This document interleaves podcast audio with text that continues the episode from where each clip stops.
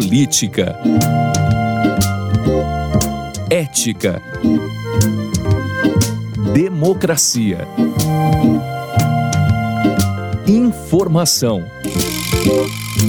Opinião. Pode falar. Apresentação Cileide Alves e Rubens Salomão. Oi, gente. Estamos chegando para a edição 81 do Pode Falar, o primeiro podcast de política de Goiás de análise dos fatos em destaque da semana, com trilha sonora de Beto Estrada. Oi, Rubens. Oi, Cileide. Oi para todo mundo. Oi para quem nos acompanha nessa 81 primeira edição, é isso? Exatamente. Gente, quanto trabalho.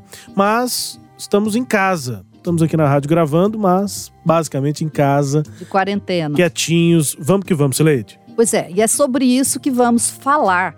O coronavírus contaminou tudo: as pessoas, a economia, a política, a rotina das cidades e de seus moradores. E é o assunto deste podcast.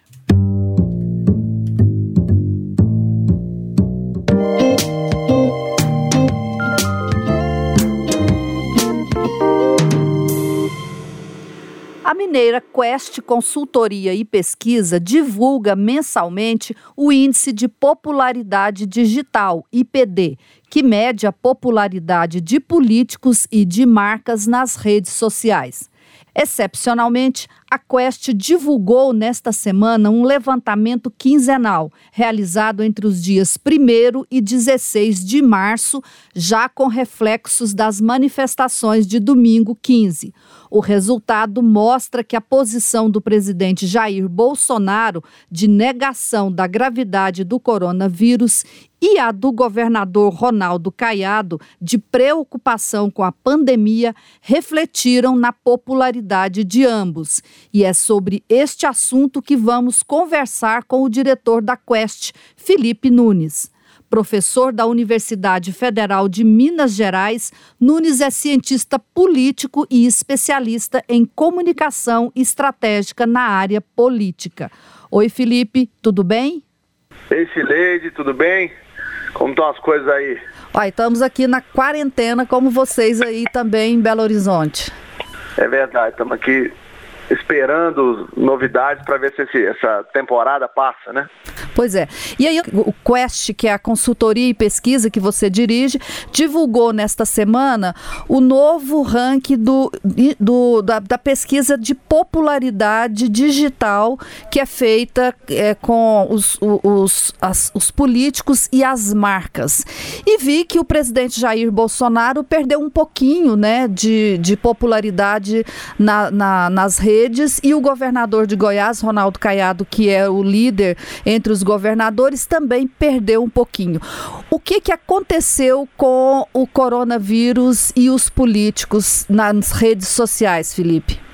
É, Sileide, eu, eu, a gente está publicando né, o Índice de Popularidade Digital, o IPD, numa, num, num, é, num cenário inédito, porque geralmente a gente publica o IPD uma vez por mês, dessa vez a gente resolveu fazer quinzenal, porque os fatos estão acontecendo de maneira tão frequente que a gente achou importante monitorar isso numa frequência menor. E, e de fato, nessa, nesses primeiros 15 dias de março, o IPD está mostrando uma queda do presidente Jair Bolsonaro como consequência direta da reação dele no que diz respeito ao evento do coronavírus, né, a toda essa crise que o mundo inteiro está vivendo.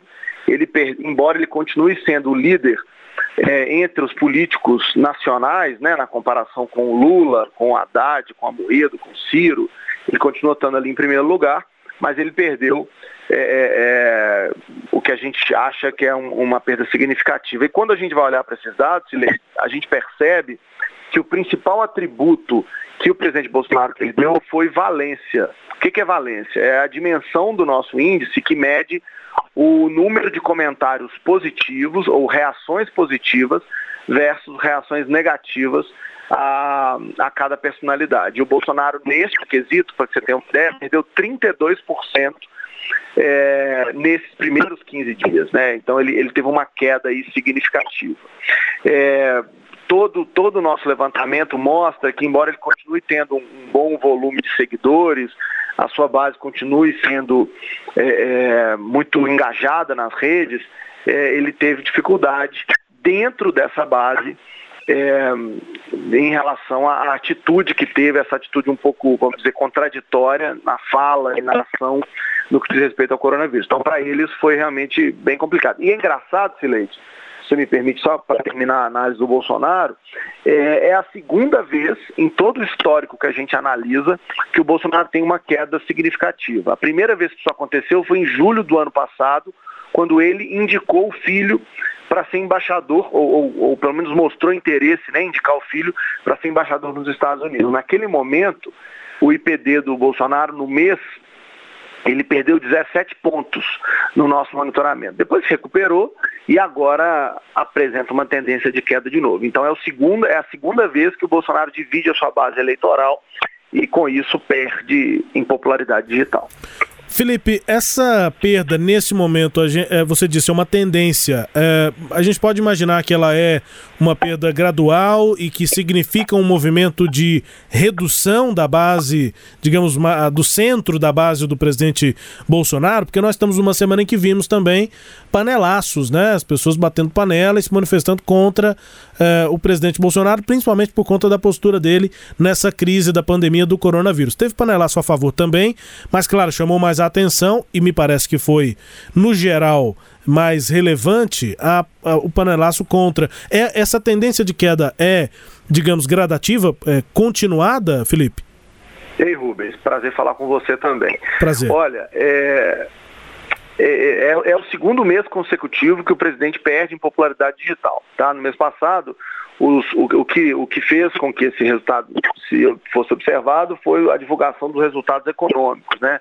Com o PIB de 1,1% em 2019. Então, isso já gerou uma quebra de expectativa em relação a grande parte da população, principalmente no que diz respeito à base do presidente, e por isso ele já estava começando a, a, a, cair. E agora, nesses primeiros 15 dias de março, isso se mantém, né, essa queda aí por um outro fator. É, o nosso índice de popularidade digital, Rubens, ele, é, a gente tem conseguido é, é de maneira muito é, é, coesa, de maneira muito, muito firme, correlacioná-lo, encontrar correlações dele com avaliações de governo e, e, e voto nas eleições. Né? Para que você tenha uma ideia, em 2018 o nosso índice teve uma correlação de 94% com a votação de deputados federais é, na eleição que aconteceu em 2018. Né? É, e essa tendência se mantém. Então, o que, o que eu acho que a gente está mostrando, talvez em, né, antes que as pesquisas de opinião sejam publicadas, é que haverá sim uma perda significativa, pelo menos de parte da base bolsonarista. E é muito interessante que a palavra irresponsável se transformou uma palavra recorrente entre alguns dos apoiadores mais firmes do presidente. Né? Isso eu estou falando quando a gente analisa qualitativamente o dado que a gente tem. E isso, para mim, é um, é, uma, é um forte indicador de que é, as próximas pesquisas que sairão mostrarão uma queda, se não é, é, é grande, mas de, de, pelo menos de parte desses 30% de eleitorado que pareciam aí ser coesos. Pois é, e na live que fez nesta quinta-feira, a última live que ele fez, o presidente Jair Bolsonaro passou boa parte do tempo falando das medidas que o governo dele adotou nessa, nessa nova tentativa dele de mostrar é, alguma ação, alguma atividade dele própria em, em combate ao coronavírus. Falou do fechamento de fronteiras, de outras ações, mas no final da live ele voltou a, a mostrar que ele próprio, Jair Bolsonaro, não acredita muito na doença. Ele é, reclamou das, de novo que das medidas feitas pelos governadores, né, de, de, de restrição da atividade econômica, e, e tornou a reclamar de que isso vai prejudicar a economia. Algumas autoridades estaduais estão tomando medidas e tem tido reclamação, tem tido elogio também, mas eu deixo claro que o remédio, quando é em excesso, pode, pode não fazer bem ao paciente. Né? Uns fechando supermercado, outros querendo fechar aeroportos, outros querendo botar uma barreira na divisa entre os estados. fechando academias. Né? A economia tem que funcionar, tá certo? Porque caso contrário, é, as pessoas não, não vão ficar em casa e se alimentar aí é, do nada. Tem que buscar meio de sobrevivência e se faltar o emprego, falta aí o pão em casa e os problemas se, se evolumam. Quer dizer, esse Jair Bolsonaro verdadeiro, será que ele vai conseguir assimilar essa realidade ou a gente pode esperar que ele não vai dar conta disso? Silede, eu acho que o governo hoje, e o presidente em particular, vive o seu pior momento, né? Não só pela gravidade do que a gente está vivendo, e é bom a gente estar tá aqui falando de política, né? Mas, claro, é, a vida das pessoas, das famílias, as rotinas, está tudo alterado. É, é, um vírus aí que traz um alarde gigantesco. Algumas pessoas dizem que é exagero, outras, né, como presidente, outros não, é realmente uma coisa muito séria. Então, a gente vive aí nesse novo mundo digital em que as informações circulam de maneira muito rápida, é um, um, um, um novo cenário né, de, de muita incerteza. E, e, é claro que, que, parece que tudo é muito sério, e por isso o presidente está perdendo apoio, popularidade e, e relevância. Né? Existe, uma, existe uma, uma, uma tese na, na ciência política que diz que as pessoas cada vez mais estão mais preocupadas em utilizar as informações que recebem como forma de justificar aquilo que elas já acreditam e não usar os dados e as informações como forma de atualizar a sua opinião e com isso melhorar é, né, o que pensam e, e, como vem o mundo. Isso, o nome disso é viés de confirmação. E parece que o presidente Bolsonaro insiste em utilizar, é, vamos dizer, a estratégia de viés de confirmação para manter a sua, o seu grupo unificado, coeso, né, em torno de uma ideia de que há uma, uma perseguição, há sempre um inimigo é, é, é, nesse caso a imprensa, muitos, muitas vezes preenche esse lugar, né? Então ele, ele utiliza dessas estratégias para sobreviver. Isso tem funcionado, né? Esse primeiro ano de governo dele aí, é, isso foi muito relevante para manter os 30% unificados. Eu acho que neste caso a realidade bate a porta.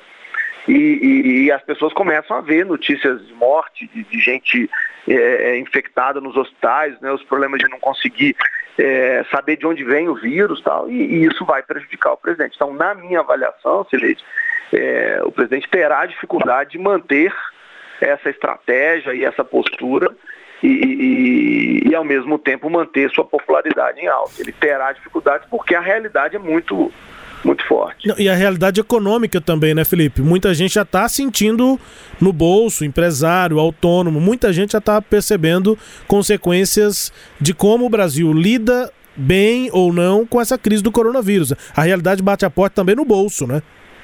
E, aí não tem jeito. A variável mais importante de qualquer eleição presidencial isso a gente já está projetando para 2022, é a variável econômica. Né? As pessoas acreditaram na ideia em 2018 que o Bolsonaro seria uma solução para os problemas deixados pelo Partido dos Trabalhadores, porque adotaria uma agenda diferente, né? traria para o centro do governo uma, né, a honestidade como solução para os problemas econômicos.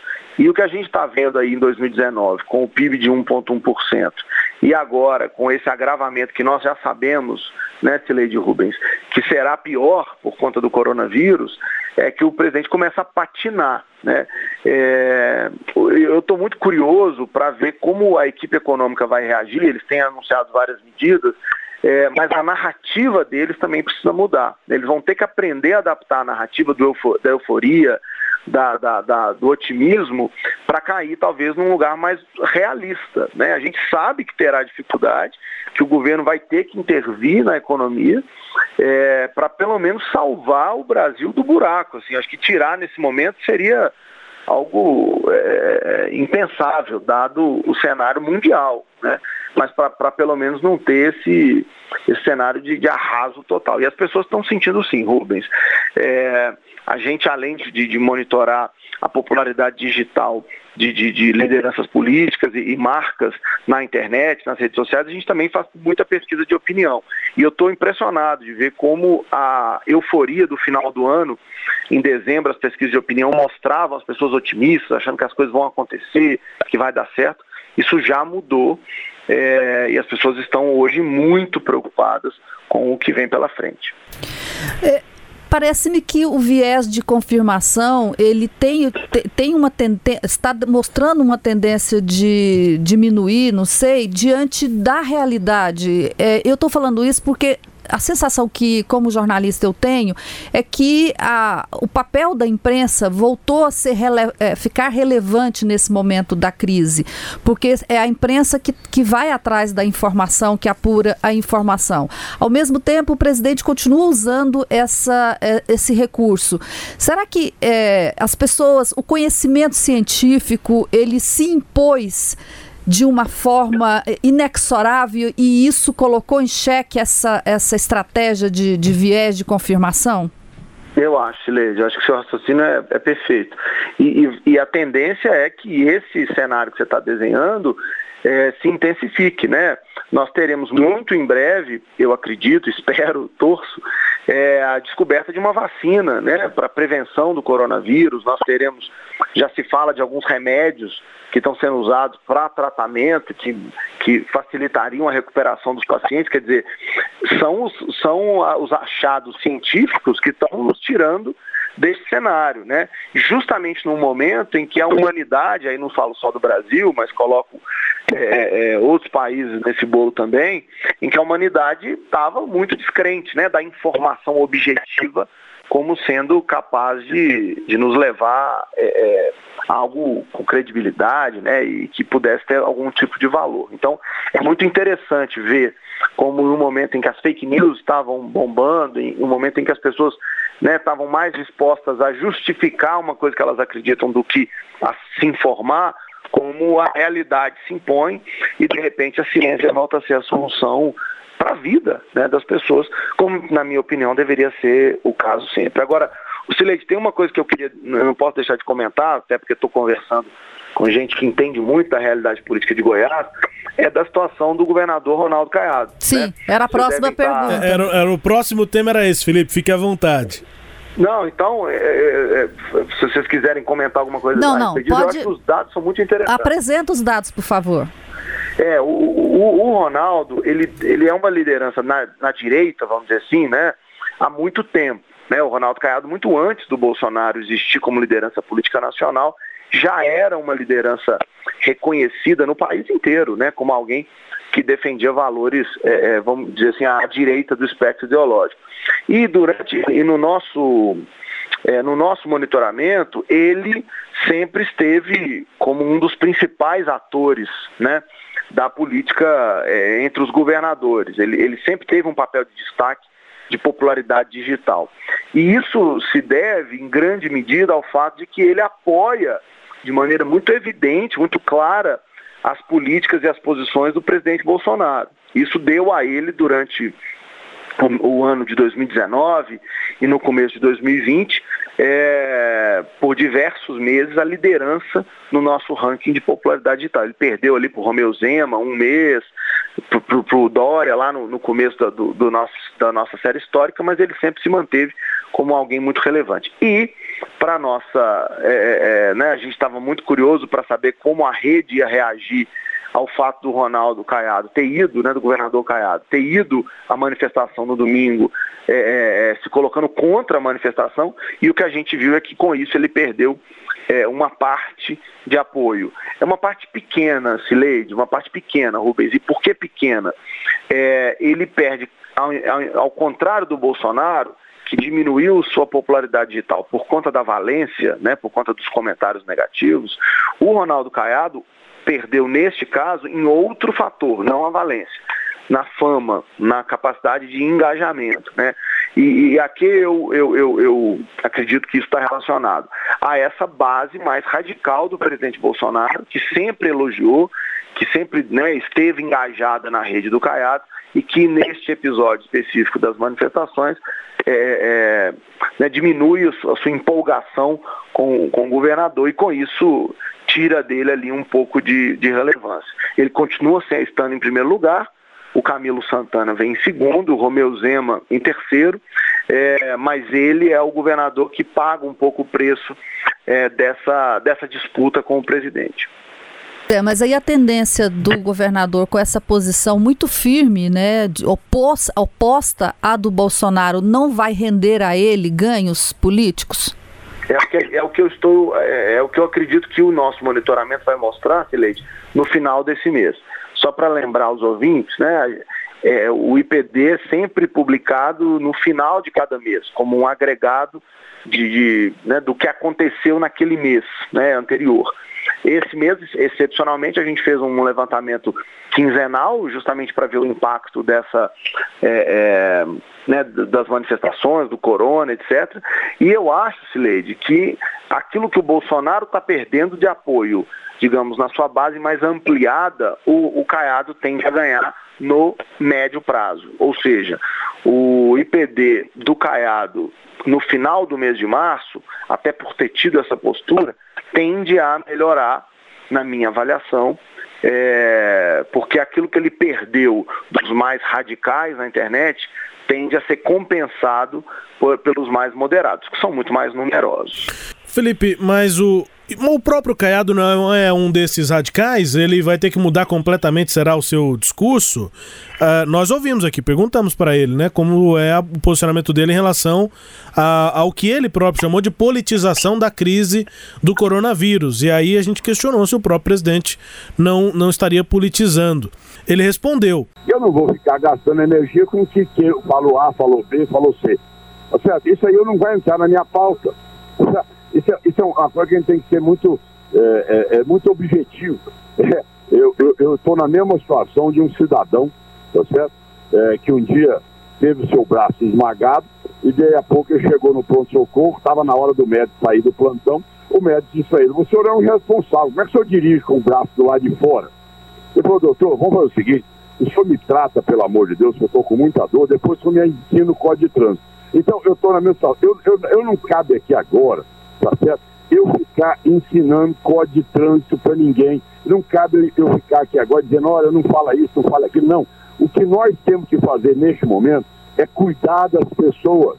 E aí, você não acha que há uma mudança drástica, no, ou, ou, deveria, a, gente não, não, passará a assistir agora uma mudança drástica de discurso do, do governador, que hoje se nega a falar sobre essa divergência com o presidente? É, eu acho que é, é, tanto o Caiado quanto o Bolsonaro vivem uma situação de, de, um certo paradoxo pessoal, né?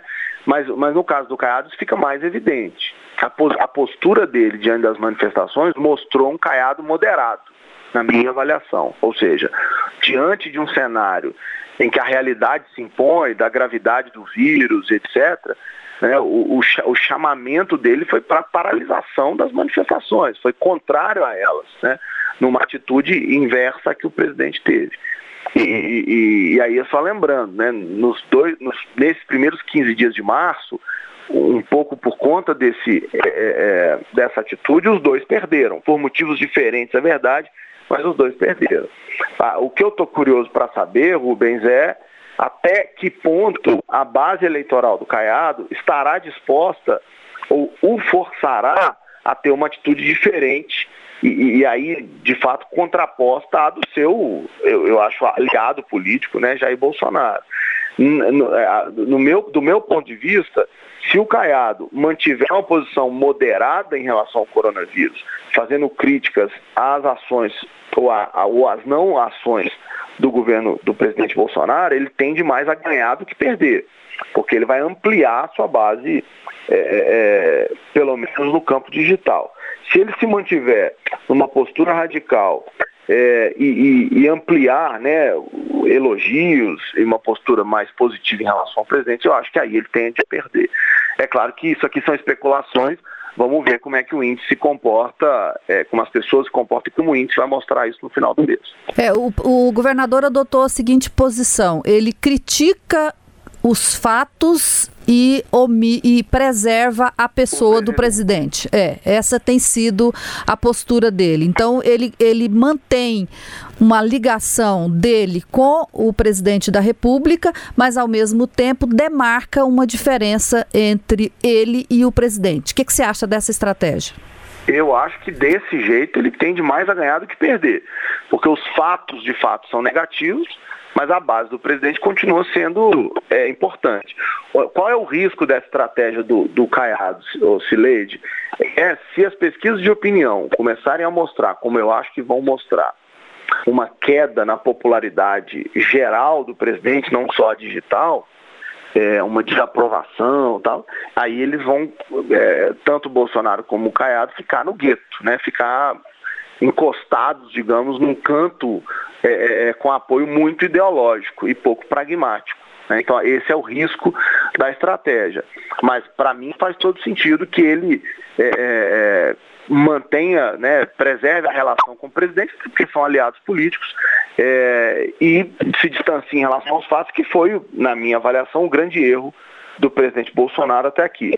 Mais do que as ações ou não ações do governo, foi ter tido uma atitude, digamos, conivente com o cenário, que foi o que dividiu é, a sua base, já que pelo menos parte dela também acha que a crise é grave, acha que o presidente devia estar se preservando.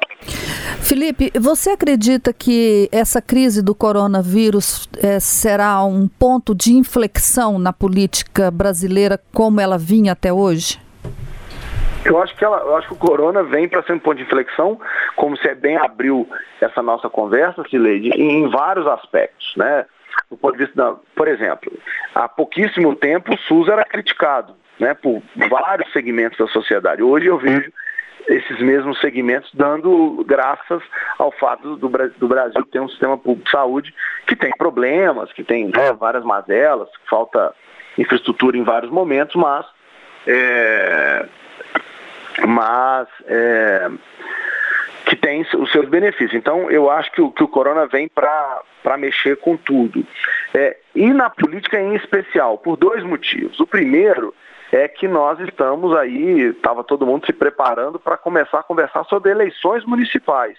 E como vocês bem sabem, as eleições municipais são muito pautadas pela lógica do funcionamento dos sistemas públicos, né, de educação, de saúde, eh, nos municípios, né. As pessoas discutem durante as eleições municipais se o posto de saúde tem remédio, se o hospital municipal é, tem cirurgia eletiva, se consegue atender as pessoas, se os professores estão ensinando bem, se as escolas estão bem organizadas. Quer dizer, com o corona, os prefeitos têm um desafio a mais, que é o desafio de é, ver se eles dão conta de superar, né, de dar conta da crise do corona com é, é, é fazendo um bom trabalho. O corona, para mim, Fileide, ele se equipara às, às, aos grandes desastres naturais que a humanidade acostumou a acompanhar é, é, pela cobertura midiática. Né? Há famosos casos de presidentes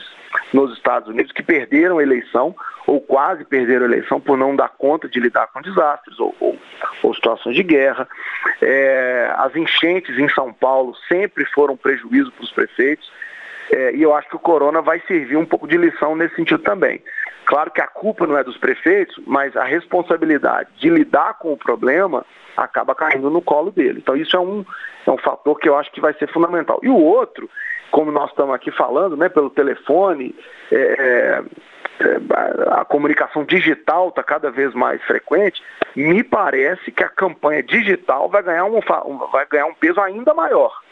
Ou seja, esses políticos que conseguem pontuar bem por exemplo, no nosso índice de popularidade digital, serão os políticos que provavelmente terão mais condições de disputar uma eleição digitalizada, né? já que provavelmente, a depender de como o, o cenário vai se desenhar daqui para frente, parece que é de evitar aglomerações, pelo menos por um bom tempo, as campanhas vão ter que ser feitas pelas redes sociais, pela, pelos canais digitais. Isso, para mim, é uma mudança para além das coligações que foram proibidas, que nós veremos, é, é, sem dúvida nenhuma, nesse ano. Sem dúvida. Felipe, muito obrigado mais uma vez por conversar com a gente aqui, dessa vez no nosso podcast Pode Falar, semanal e o primeiro de política aqui de Goiás. Abraço, Felipe. Eu, eu que agradeço, Rubens. É sempre um prazer falar com você, com a Cileide. É, gosto muito do trabalho de vocês, acompanho e espero que essa crise passe logo para a gente poder, quem sabe um dia, fazer uma conversa dessa aí ao vivo é, junto com vocês. Um grande abraço e obrigado mais uma vez. É, e juntar goiano com mineiro dá certo, é só passar um café e assar um pãozinho de queijo que dá certo, né, Felipe? É, aí fica bom demais? Você gosta da sua. Você é casado, Felipe? Casado, é. casado, claro. V vamos ver se ele vai fazer no, no, improviso. Gosta da sua esposa? Muito. E de pão de queijo? Pão ah, mas pão de queijo é melhor. Né? tchau, Felipe. Obrigado. Grande abraço, gente. Obrigado. Tchau, tchau. tchau, tchau.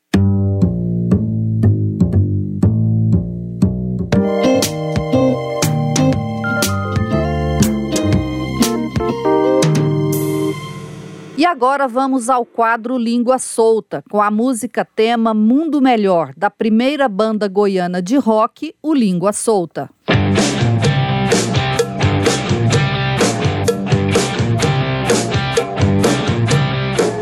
Neste quadro Língua Solta, abre aspas. Quem assistiu Chernobyl vai entender o que ocorreu. Substitua a usina nuclear pelo coronavírus e a ditadura soviética pela chinesa. Mais uma vez, uma ditadura preferiu esconder algo grave a expor tendo desgaste, mas que salvaria inúmeras vidas. A culpa é da China e liberdade seria a solução. Fecha aspas. Este língua solta é o deputado federal e filho do presidente Jair Bolsonaro, Eduardo Bolsonaro. No auge aí da crise do coronavírus, com a dificuldade do pai de lidar com esse assunto, o filho publicou esse tweet e, no mesmo dia, provocou uma crise diplomática com a China. O embaixador da China, Yang Uaming, publicou um post na mesma rede social e em que ele dizia o seguinte: abre aspas, as suas palavras são um insulto maléfico contra a China e o povo chinês. Tal atitude flagrante anti-China não condiz com seu estatuto como deputado federal nem a sua qualidade como uma figura pública especial. Fecha aspas, disse o embaixador que marcou nesta publicação o ministro de Relações Exteriores, Ernesto Araújo, Araújo e também o presidente do, da Câmara dos Deputados, Rodrigo Maia. É, o Rodrigo Maia pediu desculpas para o embaixador da China, para o povo chinês, em nome da Câmara, né, já que o Eduardo Bolsonaro é deputado federal. O interessante dessa história é que o próprio ministro Ernesto Araújo admitiu o erro de Eduardo Bolsonaro. Essa é uma leitura minha, mas ele admitiu o erro das duas partes. Está é, achando que a reação da embaixada, do embaixador, também foi exagerada, mas ele não chegou a passar a mão na cabeça do Eduardo Bolsonaro, dizendo que o Eduardo estava certo. Não, não, não foi isso que o ministro fez, sendo um ministro bolsonarista é, é uma reação que admite um erro, né? Por mais que tente também é, observar um erro da parte do embaixador, o próprio ministro de Relações Exteriores não, não é, disse que o Eduardo, é, o Eduardo Bolsonaro estava correto. Seria rapidamente sobre essa culpa do Partido Comunista Chinês ou do governo é, federal da China. É muito diferente do que aconteceu com Chernobyl. Chernobyl, as autoridades da usina, da região, do estado e depois no Kremlin quando chegou a Moscou a definição, a certeza de que tinha acontecido uma tragédia nuclear, em todos esses estágios houve uma negligência, uma tentativa de esconder a realidade do problema. Na China, não. Na China houve uma negligência inicial na cidade, no estado, na província chinesa. Mas quando chegou a Beijing, os relatos que nós temos é de que, de fato, o Xi Jinping e o Partido Comunista Chinês, que é quem comanda o país, tomou medidas, tomaram esses no, no, governo federal, em Beijing, as medidas começaram a ser tomadas, tanto que a China já saiu dos problemas, as medidas começaram a, a ser tomadas. Mas sim, localmente havia uma negligência, até por ser uma ditadura, uh, o pessoal ficou meio com medo de ter que apresentar isso para o governo central, mas não houve outro, outra alternativa. Mas é muito diferente da negligência que o governo central da Rússia uh, fe, teve naquela, naquele momento de, de Chernobyl. É, e só para citar também uma resposta do embaixador, ele disse que o Eduardo Bolsonaro estava infectado com um vírus mental que vem dos Estados Unidos, né? Pois é, o, o, o, deputado cita aí o seriado Chernobyl, né, que da, da HBO, me parece. Da HBO. E ele foi feito com base no livro da jornalista bielorrussa, que conta essa história toda. E se ele viu é, é, o seriado, eu li o livro, uhum. né?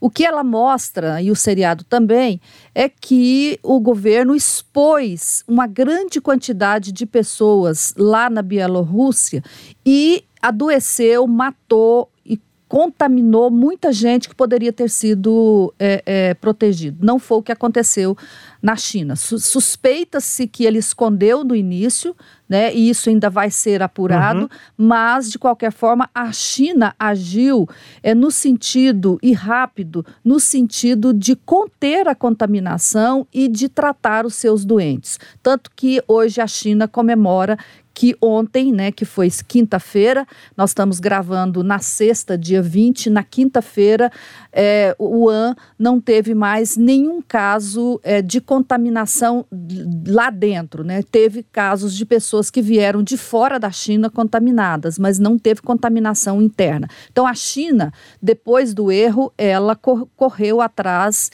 e conseguiu é, recuperar é, é, a, a, saúde das pessoas, né, e melhorar a vida lá no país, e isso que é o que importa. É, e faz sentido a crítica de que essas declarações são xenofóbicas. É o grande problema é esse. É. Porque, por exemplo, a, a maior. chinês, é, você está sendo. Que foi como o Trump falou e o Eduardo Bolsonaro quis repetir. Por exemplo, a maior pandemia da história que mais matou gente, dezenas de milhões de pessoas, o negócio foi tão grave que não dá nem para saber exatamente quantas pessoas morreram no mundo. Há estimativas que chegam a 100 milhões, mas as versões mais aceitas, entre 20 e 50 milhões de pessoas morreram. Gripe espanhola, 1919, 1918 até 19. É, e o vírus não vem da Espanha, o vírus vem dos Estados Unidos. As investigações apontam que o vírus surgiu no estado do Kansas, nos Estados Unidos. Ninguém fica com xenofobia por conta dessa maior pandemia da história. Agora vai ficar com xenofobia porque o vírus vem da China. Não interessa de onde ele veio. Vi uma declaração no Twitter, não me lembro de quem, muito boa. Esse vírus não é da China, não é da Itália, não é dos Estados Unidos, é do mundo. É da humanidade. E nós é que temos que lidar com ele. É, eu acho até que o embaixador ele não foi diplomático, ele não usou a, a linguagem da diplomacia para reagir, né? Ele reagiu mal, ele foi desproporcional, ele, né? Desproporcional. Mas eu entendo que essa reação é, ocorre em função do preconceito e da xenofobia, e aí os chineses é, perderam realmente a, a, a diplomacia né, para responder. É. Vamos Mas, embora? vamos embora, né? Vamos, a gente volta a se falar na 82. 82, é, até lá então, todo sábado às nove e meia na rádio Sagre 730 e nos tocadores de podcast você vai encontrar o Pode Falar. Tchau, Rubens. Tchau, Silente. Tchau para todos. Até a próxima edição.